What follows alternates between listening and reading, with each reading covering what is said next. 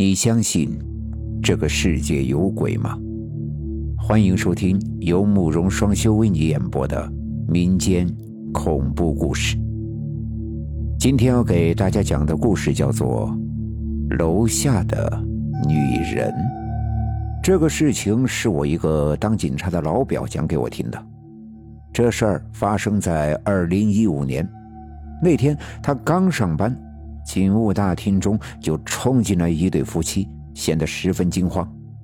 警察大哥，您得帮帮我们！鬼，真有鬼，差点害了我的儿子！啊不，我们我们自首，我们家孩子，他他杀人了！来报警的两个人语言有些颠三倒四，一会儿说有鬼，一会儿说报案。到后面又成了自首。不用着急，慢慢说，说快了我们也记不住。当警察多年了，这种遇事情慌的老表他们也没少见。一个稍上了年纪的老警察一边安抚，一边做起了笔录。等那夫妻俩被安抚的差不多了，这才稍能组织语言，讲起了事情的经过。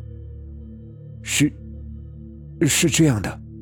原来，事主叫做赵刚，是附近一家工厂的中层干部，一家三口就住在这个片区。昨天晚上七点多，夫妻两个像往常一样，一个做饭，一个在沙发上玩手机，而四岁的小儿子正在阳台上玩着玩具。赵刚玩了一会儿手机，便向阳台瞄了一眼，偶然间。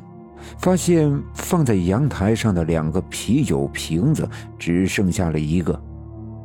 再向儿子一看，这可把他吓得不轻。儿子正拿着一个酒瓶子往楼下扔，别扔啊！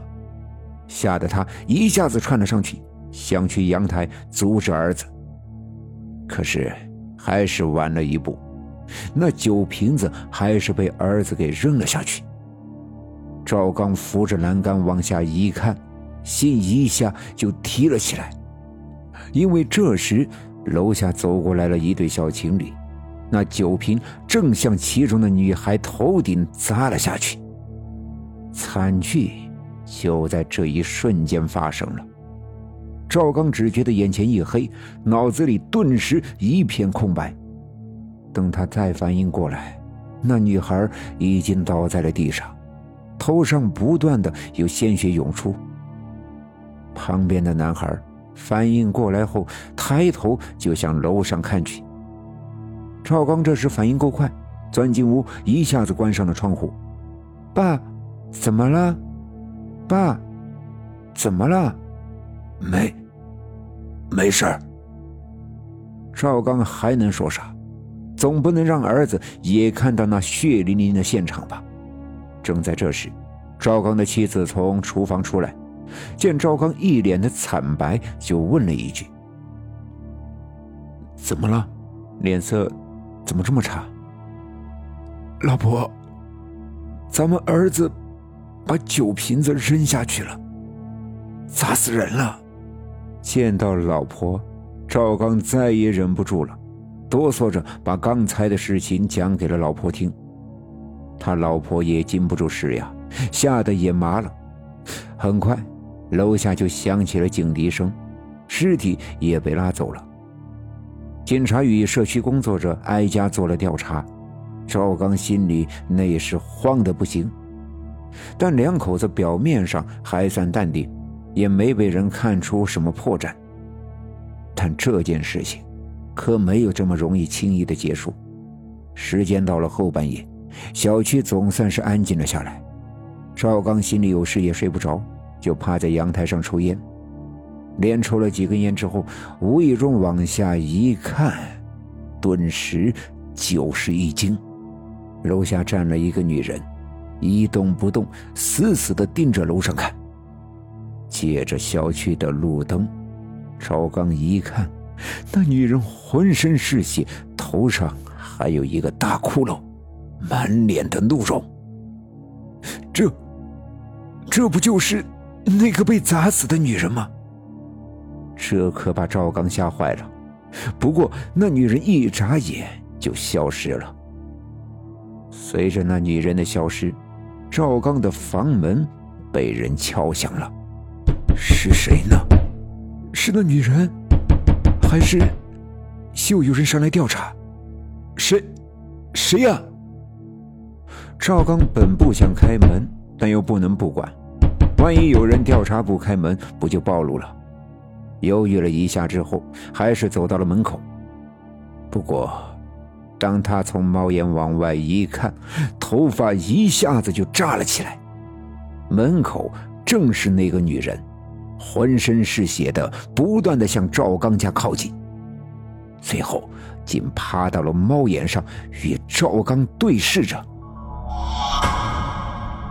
赵刚被这一幕吓得立刻瘫倒在了地上，缓了好一会儿才爬起来，就冲进了卧室。怎么了？你这是？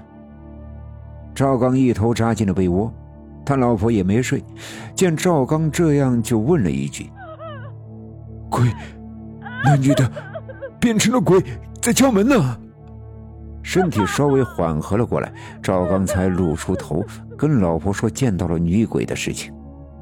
赵刚这话刚说完，卧室的门也响了起来。不仅如此，门把手也在动，像是有人要进来。要知道，这可是室内的房门，一下子把他老婆也给吓坏了。两口子哪还敢动？屋里的孩子还在睡觉呢，万一那女鬼进来……就这样，房门响了整整一晚上，直到天亮。才消停下来，两口子也不敢再瞒了，马上跑到了警察局来自首。呃，就是这样，警察大哥，我我全招，我们自首。听两口子讲完，老表他们整个警局都不知该说点什么。我们去调查一下。嗯，毕竟这种又是鬼又是神的事情，当警察的也不好多说什么。不过这事一查还真属实，昨天晚上真的发生了一起高空坠物致人死亡的案子，但这样的案子因为孩子太小也没给判，只能是个民事纠纷。赵刚一家赔了不少的钱，算是对监护人监管不力的惩罚。